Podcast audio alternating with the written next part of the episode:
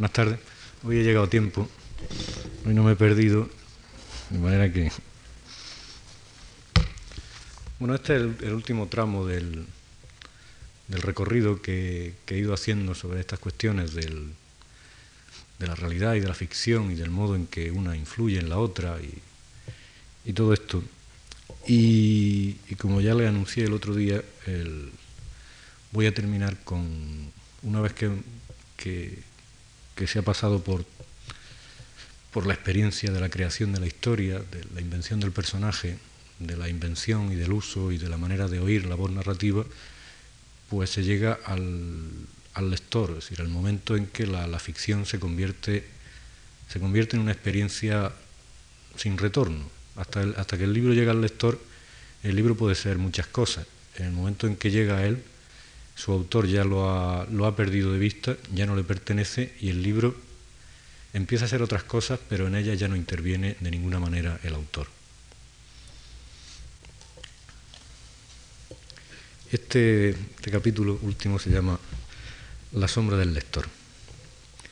Entre los personajes y las voces que hemos ido conociendo estos días, el joven escritor sincero, la lectora despechada, el interrogador continuo, este último ha despertado en mí algo bastante parecido al afecto. Pregunta siempre lo que uno no siempre tiene ganas de responder y suele preguntarlo en público, pero no carece de un cierto sentido de la oportunidad y está tan interesado en la literatura como en los enigmas no siempre alentadores de su relación con la vida y con la vida del autor, para más impertinencia, o para más impúdica exactitud, que todo hay que decirlo. A mí no me ha quedado más remedio que poner en práctica los principios enunciados aquí, que al fin y al cabo son las mejores y casi la única arma de las que dispongo, y de todos los curiosos pertinentes e impertinentes que me he encontrado y me encuentro, hago un personaje ficticio, pero verdadero, al que agrego una voz y lo incluyo otra vez en el cuarto capítulo de esta historia en la que ustedes tan amablemente han querido incluirse, dotándola de mirada y de voces y convirtiendo mi trabajo solitario en una celebración compartida de la literatura. La voz de nuestro interrogador ya no es familiar. Me ha preguntado si bebo tanto como mis protagonistas, si en mi vida ha habido alguna mujer que se parezca a Lucrecia, si llevando en provincia una decorosa vida de padre de familia, estoy autorizado a escribir sobre gente aventurera que usa revólveres y busca a mujeres misteriosas por los bares nocturnos. Ahora sonríe tranquilizadoramente, como si me ofreciera una tregua, y formula una pregunta que la costumbre me ha enseñado a esperar. ¿Piensa en el lector cuando escribe? Y a veces va un poco más lejos en su audacia y afina más la puntería. ¿En quién piensa mientras está escribiendo? Nuestro artista adolescente, otro viejo conocido, se adelantará con ímpetu para decir que sí y pronunciar un nombre él escribe sus versos para la chica de la que está enamorado y algunas veces hasta se atreve a entregárselo, si bien ella lo recibe con una indiferencia perfectamente ecuánime, pues le interesan más otros tipos granados que lo ignoran todo sobre la literatura y son expertos reputados en campeonatos de fútbol, en motocicleta y en baloncesto norteamericano. Nuestra lectora despechada, de la que ya venimos sospechando que era algo vanidosa, al oír la pregunta alzará la mano entre el público y señalará acusadoramente con el dedo. No cabe duda de que estaba pensando en mí. Entonces el escritor, acobardado o solemne, iluminado por esa luz que le da en la cara como la de los focos de los, policías a los fugitivos de las películas, pondrá su mejor expresión de novelista absorto, de fabulador fuera de toda sospecha, y dirá, cuando escribo no pienso en nadie más que en mí mismo. Todos mienten, pero ya sabemos que el reino de la ficción no es el de las infalibles respuestas binarias, de modo que al mismo tiempo todos están diciendo la verdad. El interrogador, como un policía al que el despacho se le ha llenado de sospechosos habladores, exige silencio y amenaza con medidas terminantes. Habrá que explicarle de nuevo que la legitimidad de la ficción no procede literalmente de los hechos reales, que la realidad es un punto de partida, pero que también, y con la misma verdad, lo son las mentiras, los sueños y las imaginaciones, y que cuando el escritor escribe para alguien con nombre y apellido, escribe sin saberlo, para sí mismo o para nadie, y que cuando cree estar más solo y separado del mundo, y escribe como esos náufragos que confiaban sus mensajes a las botellas, o como esos solitarios que se dirigen carta a su propia dirección, está escribiéndole a un desconocido que recibirá sus palabras como si estuvieran pensadas únicamente para él. En nuestros tiempos el éxito social es una obsesión y una obligación, y todo el mundo quiere ser famoso al menos durante 15 minutos. Por eso no hay que cansarse de repetir que en la literatura, como en la vida, nadie, a no ser que sea un impostor o un sinvergüenza, posee más armas que el trabajo, el entusiasmo, la paciencia y la tenacidad. Hasta hace no muchos años, yo siempre tuve la sensación de que escribía para casi nadie. Mis primeros artículos, que después se convirtieron en mi primer libro, El Robinson Urbano, los publicaba en un periódico de Granada que no tenía lectores ni en la misma ciudad. Yo trabajaba en una oficina, escribía por las tardes, llevaba cada miércoles mi artículo al periódico y luego me deslizaba hacia la calle con una persistente sensación de inexistencia. Una vez, en la oficina, alguien me habló de un artículo que le había gustado, escrito por un desconocido. Mi nombre y mi apellido son tan comunes que a ese lector ni siquiera se le había pasado por la imaginación la posibilidad de que fuera yo el autor del artículo. Y la verdad es que me gustó que alguien me hablara de mí como si fuera otro. Era como poseer la impunidad de uno de esos espías que tanto se parecen a los escritores. Y también me confirmaba la evidencia de que quien escribe no es exactamente uno mismo. Publicar aquellos artículos tenía otra virtud me permitía convertirme en lector de mi literatura. Ustedes pensarán que para que eso ocurra no es necesario publicar, pero yo estoy seguro de que solo al ver impresas nuestras invenciones somos capaces de alejarnos y liberarnos de ellas y de quedarnos limpios para emprender una nueva tarea. Creo que fue Machado quien habló del maleficio de lo inédito. Los libros guardados en el cajón pesan como fardos sobre nosotros, se nos abrazan como parientes pelmazos, como si se sintieran débiles y tuvieran terror de que los abandonáramos. Leer algo que hemos escrito y que nadie ha leído aún es como mirarnos por la mañana en el espejo, sabiendo la cara que vamos a encontrar y que no es la verdadera. Nuestra verdadera cara, la que nos es tan imposible de conocer como el sonido de nuestra voz, solo la vemos por sorpresa, en las fotos que no recordábamos que nos hicieron, en los espejos de los escaparates, y siempre nos parece extraña. Para saber quién uno, quién uno es, tiene que verse en los ojos de otros, y de esos otros que nos son tan afines que pueden vernos simultáneamente desde fuera y desde nuestro mismo interior. Por eso dice, por eso le dice Pedro Salinas a su amada: Sacad de mí mi mejor yo.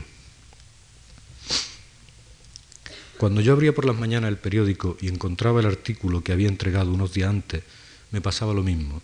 Me desdoblaba en un lector, en un testigo de mis propias palabras, y como ya no me pertenecían, me resultaba fácil dejarlas atrás y ponerme a cuerpo limpio delante de la máquina y de la hoja en blanco.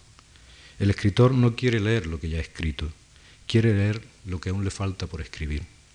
Se parece a aquel saxofonista de Julio Cortázar, Johnny Carter, cuando decía, esta música la estoy tocando mañana. El escritor vanidoso se instala confortablemente en lo que ya ha hecho, en una casa donde habitan junto a él los lectores de sus libros.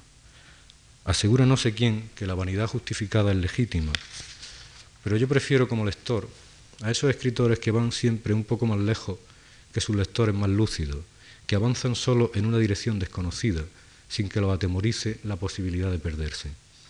Después de terminar Guerra y Paz, Tolstoy le escribió tranquilamente a un amigo, sin vanidad creo que he escrito la Ilíada. Y tenía toda la razón.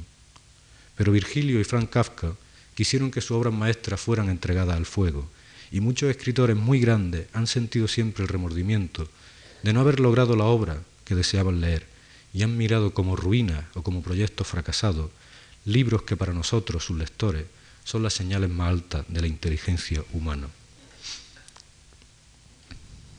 Casi tan dañina como la vanidad es la tentación opuesta de, ensañarse en lo que uno es, en lo que uno ha escrito.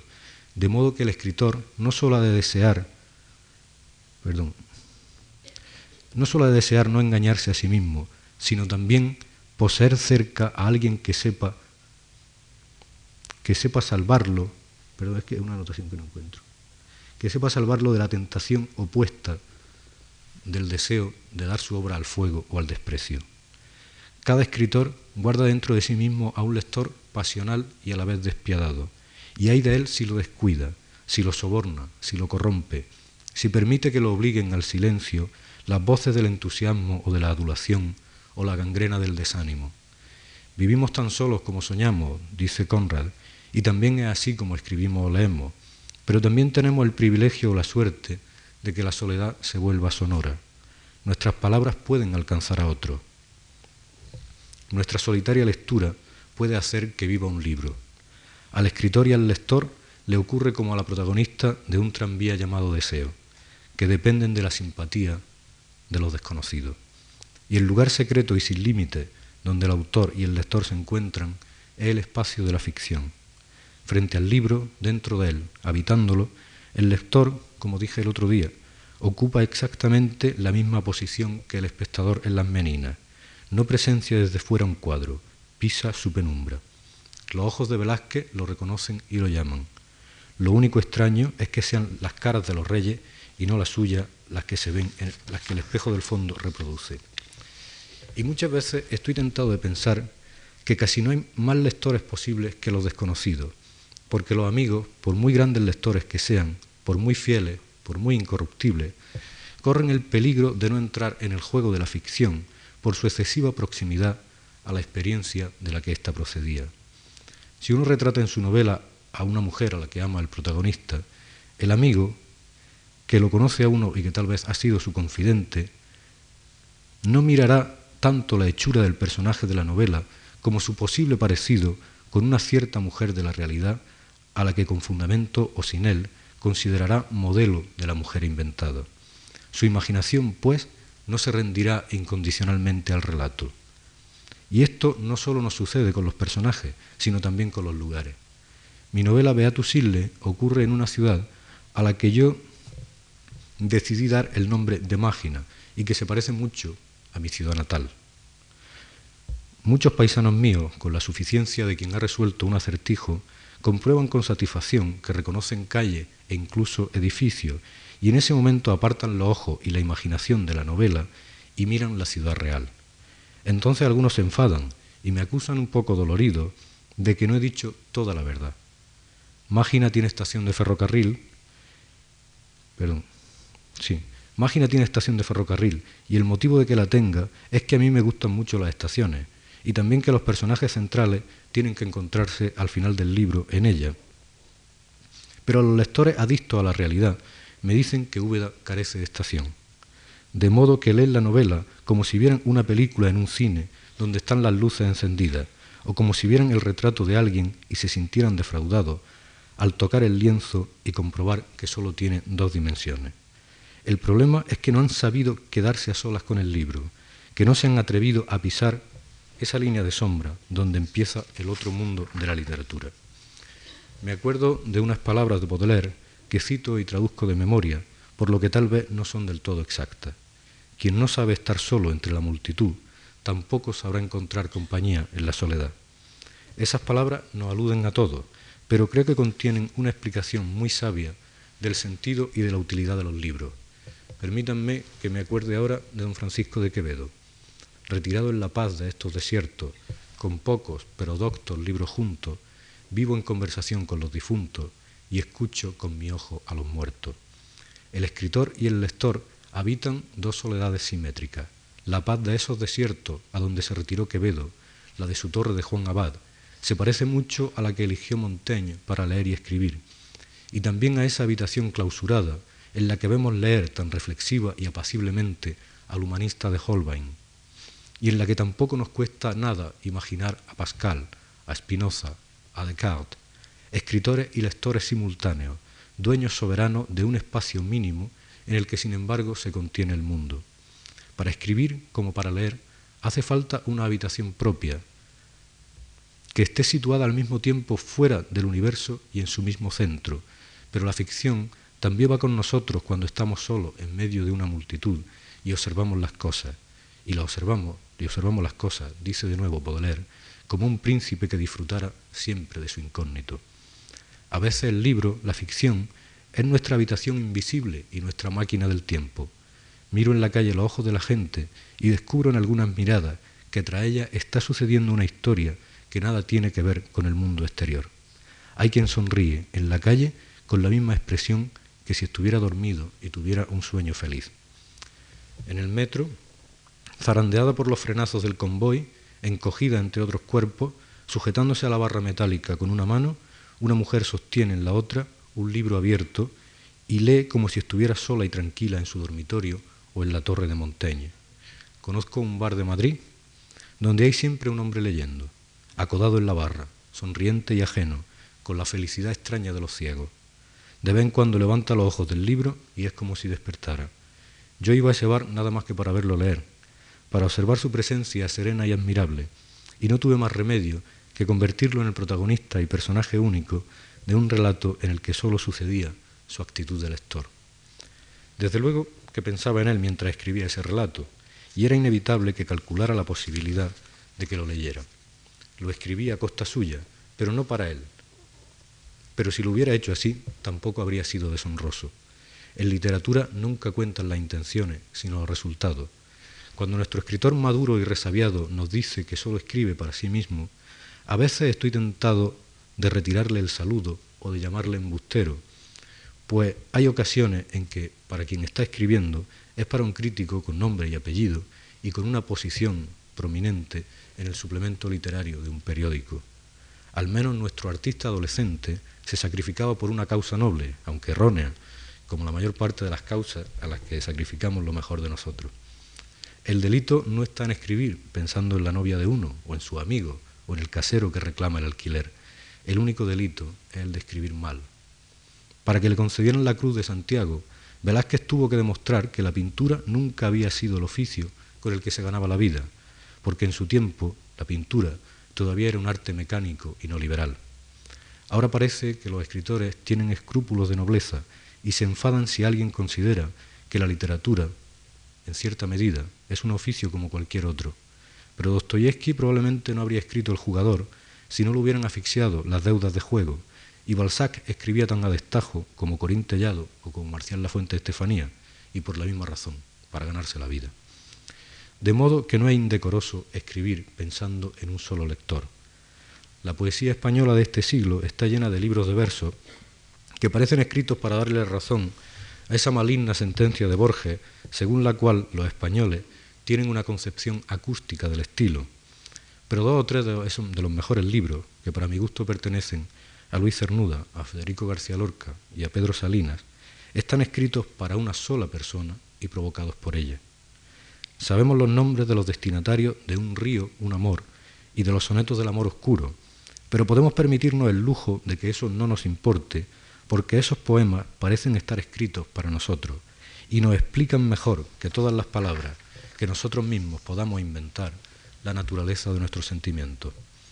De los tres poetas que he nombrado, el que a mí más me conmueve es don Pedro Salinas, hasta el punto de que en mi primera novela el protagonista le regalaba a su amada la voz a ti de vida, con una dedicatoria de don Pedro. Esas son las ventajas que tiene la literatura, claro.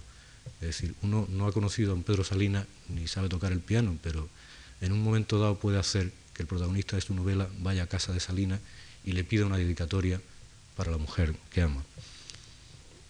Cuando sus versos me alcanzaron por primera vez, en aquella antología de la que le hablé el martes, yo no sabía nada de su vida y la verdad es que tampoco me interesaba conocerla. Pero en aquellos poemas no estaban los sentimientos de otro, sino los míos. Y cuando años más tarde supe para quién los había escrito, creció mi simpatía hacia él.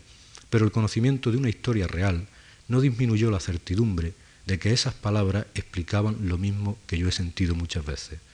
Por eso dice Ortega que los grandes escritores nos plagian y por eso nuestros autores preferidos, no son los que nos cuentan cosas sorprendentes o desconocidas, sino los que explican con palabras aquello que nosotros no habríamos, nos habríamos limitado a sentir.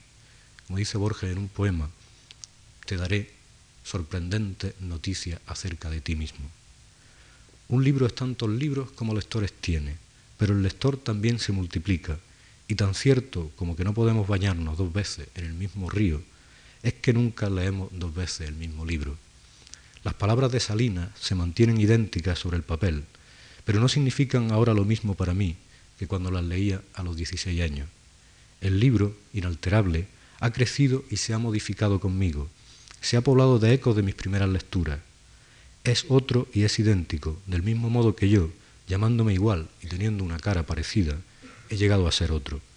Mi experiencia le han hecho adquirir una significación que seguramente siempre estuvo en él, pero que yo no percibía las primeras veces. Pero también él, el libro, al formar parte de mi memoria y de mi imaginación, ha influido en mi vida. Las generaciones de lectores gastan y ennoblecen los libros, igual que el tiempo las estatuas. Y hay, en correspondencia, algunos libros que modifican las miradas de los hombres y lo hacen más lúcido y más libre. Este es un mundo donde lo más frecuente es el horror y donde las más hermosas utopías se pervierten en dictaduras obtusas y en campos de exterminio. Pero en medio del desaliento me gusta pensar que hay muy pocos regímenes o medidas sociales o políticas que hayan deparado tantas horas de felicidad a tantos hombres y que hayan hecho tanto por mejorar sus vidas como las ficciones de algunos escritores. Los libros, la lectura, están en la raíz de nuestra idea de la libertad.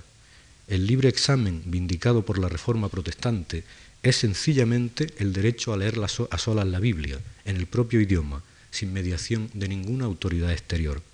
Cuando nos encerramos a leer a solas, el gusto de la lectura es un gesto tranquilo e inconsciente de rebeldía. Las obligaciones exteriores quedan temporalmente canceladas y se atenúa el agobio de la realidad. El libro se nos ofrece con una docilidad absoluta. No solo tenemos la potestad de emprender la lectura donde nos dé la gana y de concluirla cuando nos aburramos o cuando nos llegue el sueño, sino que los personajes están esperando a que les demos una cara y les concedamos una existencia. El escritor muchas veces no sabe que hay un lector oculto dentro de él. El lector tampoco se da cuenta de en qué medida está él mismo escribiendo el libro, igual que el espectador no advierte que donde existe el cuadro es en su pupila. Por lo general, yo no suelo describir con demasiados detalles el aspecto físico de mis personajes, pero observo que algunos lectores no lo notan y que creen percibir un efecto contrario. Creen que yo he puesto en el libro algo que les pertenece a ellos. En el invierno en Lisboa, por ejemplo, yo no digo jamás el color de la piel del trompetista Billy Swan, pero muchos lectores están convencidos de que es negro. Tampoco digo si la protagonista femenina es rubia o morena, ni detallo el color de su ojo, pero he encontrado lectores que aseguran haber leído en el libro que es rubia y con los ojos azules, o que los tiene negros o verdes. Ellos le han dado el color que preferían o tal vez que les recordaba a alguien, pero no saben que lo han hecho. En el relato del que le hablé el primer día, La poseída, las palabras que más importan, la clave de la historia, no se dicen nunca, porque donde tienen que aparecer no en la página impresa, sino en la conciencia del lector, según un efecto parecido a ese engaño óptico que nos hace ver la cara de una infanta rubia, donde no hay nada más que una confusión de líneas y manchas sobre un lienzo. Como en la pintura, el juego de lo que se dice y de lo que se calla da a las palabras escritas una tercera dimensión espacial. Como los planos sonoros en la música, las palabras que dice el autor y las que permanecen ocultas en los espacios en blanco crean líneas simultáneas de significación que adquieren su única resonancia posible en la conciencia del lector. La elipsis es el gran aprendizaje de un novelista. Cuando yo escribía mi primera novela, mis mayores sufrimientos no me los daba nunca la narración de los hechos fundamentales, sino la de ciertos detalles engorrosos que era incapaz de resolver. Hacer que un personaje saliera de una habitación, por ejemplo, me costaba más sudores que si tuviera que sacarlo yo en brazos. Dedicaba dedicaban los personajes dedicaban páginas insufribles a subir escaleras, a tomar café o a encender cigarrillos. Voy aprendiendo poco a poco que tan valioso como añadir es tachar. Y me gustaría que alguna vez me sucediera lo que dice Lampedusa de Estandal, que logró resumir una noche de amor en un punto y coma. Al principio de los nueve cuentos de J. de Salinger, que es una obra maestra perdón, del despojo y de la elipsis, hay un proverbio zen. Sabemos cómo es la palmada de dos manos, dice, pero no sabemos cómo suena la palmada de una sola mano. A mí esta frase me deslumbró, pero no la entendí hasta que al redactar estas notas la asocié al sentido de mi propio trabajo. Sí sabemos cómo suena la palmada de una sola mano. Lo hemos sabido al menos algunas veces en nuestra vida, cuando encontramos a alguien a quien no hemos visto nunca y es como si lo conociéramos de siempre, cuando oímos por primera vez una canción y estremece no solo nuestra vida presente, sino las galerías más lejanas de nuestra memoria, cuando leemos un libro que parecía haber estado esperándonos desde hace 60 años o seis siglos para explicarnos lo que nos ha ocurrido hace cinco minutos.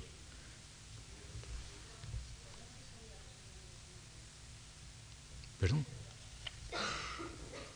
Yo también, y créanme si les digo que esa es la satisfacción más alta que puede desearse a un escritor,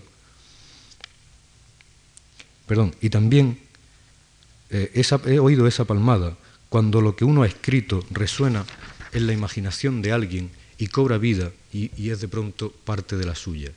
Escribió Cocteau, no importa el fracaso ni el éxito, sino haber traspasado de parte a parte un solo corazón. Escribir es un acto solitario, un ejercicio en el que uno pone en juego lo más escondido de sí mismo, lo mejor y lo peor que tiene, lo más heroico y también a veces dolorosamente, lo más mediocre o lo más vergonzoso. Pero ese acto solitario, ese placer o ese dolor que tiene lugar en una habitación cerrada en la que nadie puede acompañarnos, se convierte luego, misteriosamente, en el vínculo más estrecho que nos salía a los desconocidos. Escribiendo uno encuentra a sus semejantes, que pueden vivir al mismo tiempo que él y también no haber nacido, que pueden estar en su misma ciudad y también en un país a donde no irá nunca. Escribir, lo digo parafraseando a Eliot, es dirigirse a alguien en público con palabras privadas. A Jorge Guillén le gustaba contar el modo en que Luis Aragón empezó una conferencia en una sala donde estaba su amante, Elsa Triolet. Aragón se sentó puso los folios delante y empezó diciendo, Señoras, señores, amor mío, de modo que da igual para quién cree uno estar escribiendo, si lo que escribe tiene la virtud de alcanzarnos. Da igual que nos impulse a escribir el amor, la soledad, el miedo, el dolor, la felicidad o la rabia. El libro encontrará por su cuenta a su destinatario, a esos happy few, a los que dedicaba Stendhal, la cartuja de Parma. da igual para quién se escriba, porque mientras la pluma se desliza sobre el papel o los dedos sobre el teclado, uno estará solo. Da igual escribir con orgullo para uno mismo, porque si nuestro trabajo vale algo, procederá de lo que tenemos íntimamente en común con los desconocidos. La literatura es una gran sociedad secreta de hombres y mujeres que saben estar solos en medio de la multitud y acompañados en la soledad. Una incruenta conjura no en favor de los sueños y en contra de la vida, sino a favor de un modo de vivir en que la realidad y el deseo se afirmen mutuamente y en el que el derecho y el privilegio de la huida se corresponda con el don siempre misterioso del reconocimiento y la aproximación.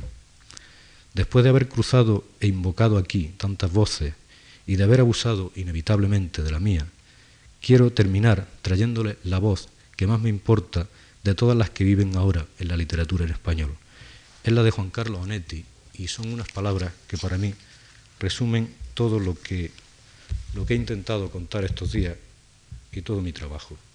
Y dicen así, tal vez nos convirtamos en sirvientes de la cibernética, pero sentiremos que siempre sobrevivirá en algún lugar de la Tierra un hombre distraído que dedique más horas al ensueño que al sueño o al trabajo y que no tenga otro remedio para no perecer como ser humano que el de inventar y contar historias también estamos seguros de que ese hipotético y futuro antisocial encontrará un público afectado por el mismo veneno, que se reúna para rodearlo y escucharlo mentir.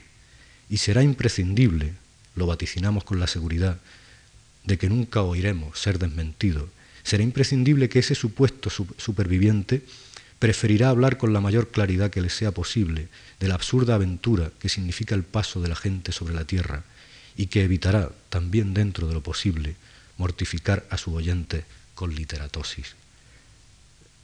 Eh, con esto termino este, este recorrido que para mí ha sido, ha cobrado un sentido muy, muy fuerte porque me ha obligado, eh, si escribir sirve sobre todo para saber para recibir noticias sorprendentes acerca de uno mismo, en este caso me ha servido para, para poner todo seguido y por escrito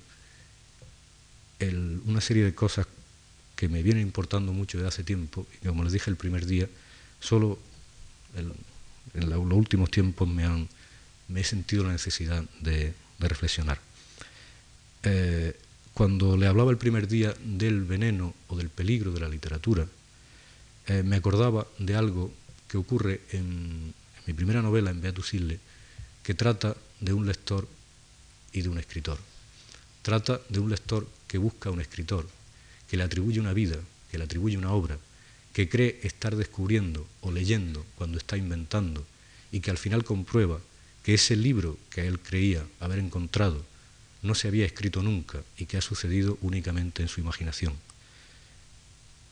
Yo prefiero pensar que mis libros, cuando los veo, mm, pierden para mí, son como objetos neutros, y los miro y me da igual, pero prefiero pensar que, que puede que en ese momento un libro mío esté sucediendo en la imaginación de alguien.